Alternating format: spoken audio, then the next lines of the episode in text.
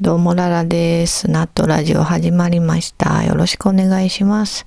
今日はアイドル論というわけで、まあ、アイドルについていろいろ話す前にアイドルの定義をおさらいしておきますね。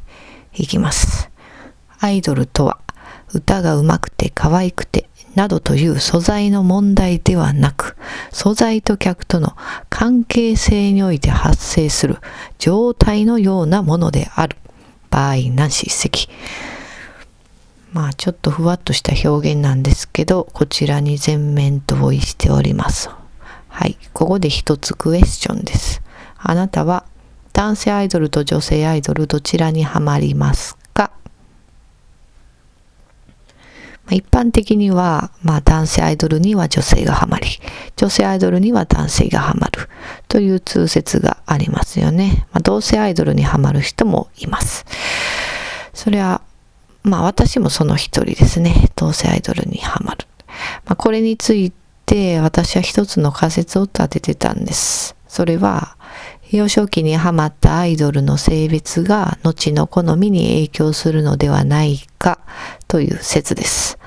うん、でもよく考えてみたら、子供の頃って男の子の大半が仮面ライダーとか戦隊にはまるじゃないですか。で、これをさっきのナンシー関さんのアイドル定義にはめるとすると、そういう仮面ライダーとか戦隊っていうのは男の子たちにとってのアイドルだったと言えると思うんですね。なので私が立てた仮説はもろくも崩れ去りましたというわけです。はい。でまあ過去回でも話したんですけど私の場合はキョンシーのテンテンが初ハマりのアイドルでで思春期にはスマップとかキンキも好きやったんですけど、まあ、並行して女性アイドルもとても好きだったんですね同じぐらい。うん、ウィンクとか足立由美とか友坂理恵とか吉川ひなのとかパフィーとかね当時あのプチセブンとかセブンティーンっていう雑誌があって、うん、それによく載ってた人とか好きやったんでね。そう。でもなんかあんまり女性のアイドル好きって言えなかった感じがあったんですよ。全然おかしいことでもないんですけど同性のアイドル好きでもね。うん、なんか勝手に自分の中で作ってた偏見に抗えないところがあったのかもしれないです。そんでそれに違和感を感じ続けた結果果、大人になって女性アイドルへの偏愛を突っ走ってしまったのかもしれません。うん、なんか男性アイドルはね、かっこいいなとか、可愛いいなとか思いますけど、それ以上があんまないんですよね。例えば体がいいとか、あんあんの裸特集とかあるじゃないですか。この間の高橋一生くんも裸特集で出てて、で、当時カルテットっていうドラマ見てて、まあ一生くんも好きは好きやったんですけど、で、なんかまあ会社の子に借りることになったんです。うん、まあ、そんな貸してほしいわけじゃなかったんですけど、まあ、貸しますよ、貸しますよって言われたから、まあまあ、ちょっと受け入れようかなと思って、はい、見たんですけど、まあ、それ見ても何も思わなかったんですよね。うん。そう、あんま肉体にあんま興味ないなと思って、うん。まあ、その話はまた別のところでしますけど。うん。で、まあ、さらに好きになったとて、ね、いずれ人のものになるじゃないですか。うん、まあ、本来であれば見返りなど求めず、求めず、ね、無償の愛を捧げる対象であるはずじゃないですか、アイドルって。うん、でもその大好きなアイドルの幸せな姿に悲しみを覚えてしまうことになると思うんですね。ハマればハマるほどね。うん、なんかそういう矛盾を抱え続けることがストレスになるんです、多分。ストレスっていうかね、なんかもう必然的に自己防衛してるんかなとも思いますね。異性のアイドルにはまらんように。うん。まあ分けて考えたらいいやんって思うと思うんですけど、ほんまに好きになってしまうことも大いにあるというか、今はその傾向が加速してるように感じますね。うん、なんか二次元とか現実的に無理めな人への恋愛感情を持つ傾向増えてると思います。うん、例えばアイドルの握手会に行ってる人たちが、どれだけ自分の恋愛とアイドルを分けて考えられてるかっていうと、結構微妙なところだと思いますね。もちろん全員ではないにせよ。はい。で、一方で女性アイドルは、うん、なんかその子の人生そのものに興味が持てるというかね、私若い頃こんな頑張ってなかったなとか、当時の自分の様子と重ねたりもするし、この子もいずれ結婚して出産して、うん、どんな人と結婚するのかなとか、どんな人生を送るんかなとか、その子の将来に思いを馳せたりもするしね。年上のアイドルだったら、まあ同じ女性としてこういう生き方もあるんやなとか思うし、人生観にも共感できたりね。それに何より本人の幸せを素直に喜べるっていうとこがやっぱ大きいですかね。うん。そう、青春時代に憧れてた同性のね、同級生とか先輩に対する気持ちとちょっと似てるかなと思います。うん、私常にそういう人が身近にいたんで、憧れの女の子的な人がね。うん。まあ、同じ女やけど自分と全然違う人生を生きてる生き物としての興味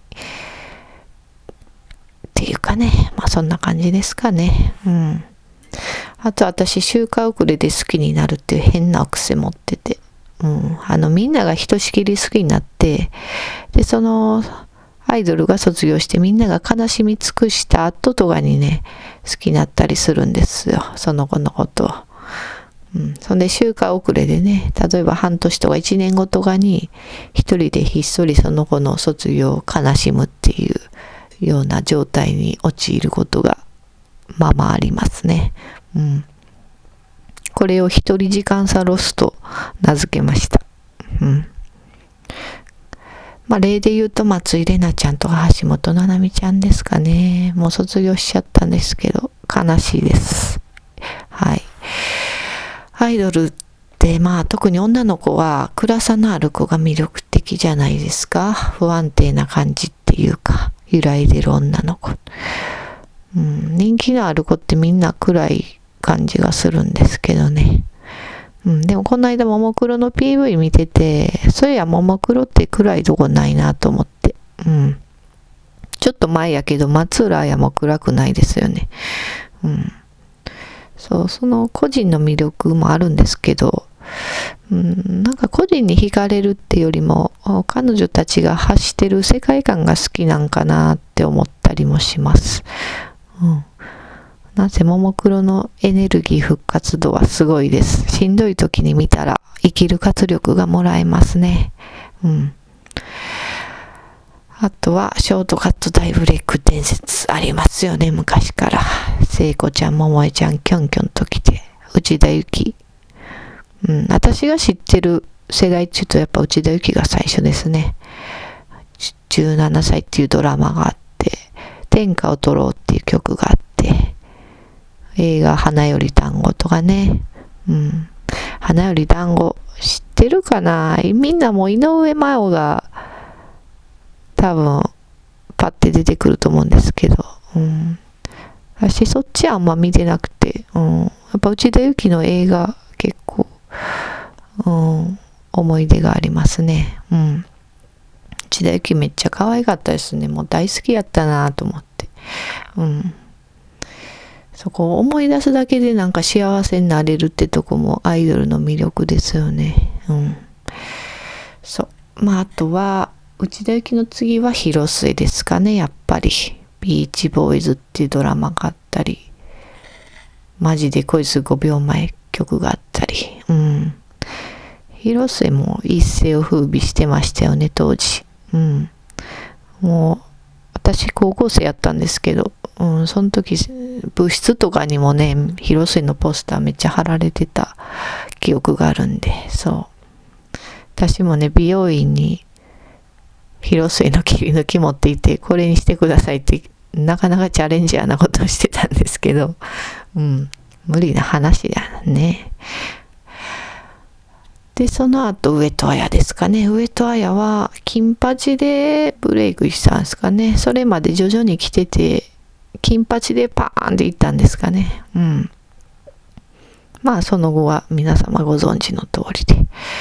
まあその系譜の後継者誰になるんですかねゴーリキちゃんそこに入るんですかね、うん、でもゴーリキちゃんってちょっと大衆が認めきってないとこがありますよね。うん。私は好きですけどね、ゴーリキちゃん。うん。その後は広瀬すずですか？ちょっと髪の長さが足りないですけど、足りないっていうか、うん、逆に足りない。もうちょっと短ければ、そのショートカットに、カテゴリーに入れれるんですけどね。うん、あとは、人気者になるには、違和感が大事なんですかね。可愛い子が変な動きするとか。まあ今で言うと欅坂がその代表ですかね。あと、モームスもそうですね、ブレイク時、変な動きしてましたよね。あとはアンチが作ってのも大事なんかなと思います。パフュームもブレイク時そうやったんで、口パグだのアイドルやのに可愛くないなど結構言われてましたから。というか私も実は入り口はそっち側なんですよね。あんまり、うん。最初いい印象持ってなかったんで、うん。アンチの熱量って侮ったらあかんなって思うんですよね。もともとファンからアンチになる流れってのが一定数おって、逆にアンチからファンになるって流れも一定数あるんですよね。うん。そう、アンチがファンになるタイミングっていうのはいつになるんですかね。まあ人それぞれだと思うんですけど、うん、アンチが不満を解消できた時にまたファンになるんですかね。うん。そうですね。まあ最後におすすめの YouTube 動画を紹介しておきますね。乃木坂で言うと、気づいたら片思い with 松井玲奈バージョン。これは松井玲奈ちゃん。で、こうは SKE48 からね、一時的に乃木坂に入ってたんです。交換留学生やったかな。まあ入ってそんな経ってない頃のやつですね。うん。だかもう振り付けとかも覚えたてのほやほやのやつで。うん、なんか表情とか、うん、レナちゃんの表現力がね、結構爆発してるなって思うんですよね。あと振り付けもいい感じです。他の子もすごい魅力的に映ってますね。うん。あとは、まあ、さよならの意味もいいです。うん、ななみちゃんの卒業のタイミングで出された最後の、ななみちゃんが参加した最後のシングルですかね。うん。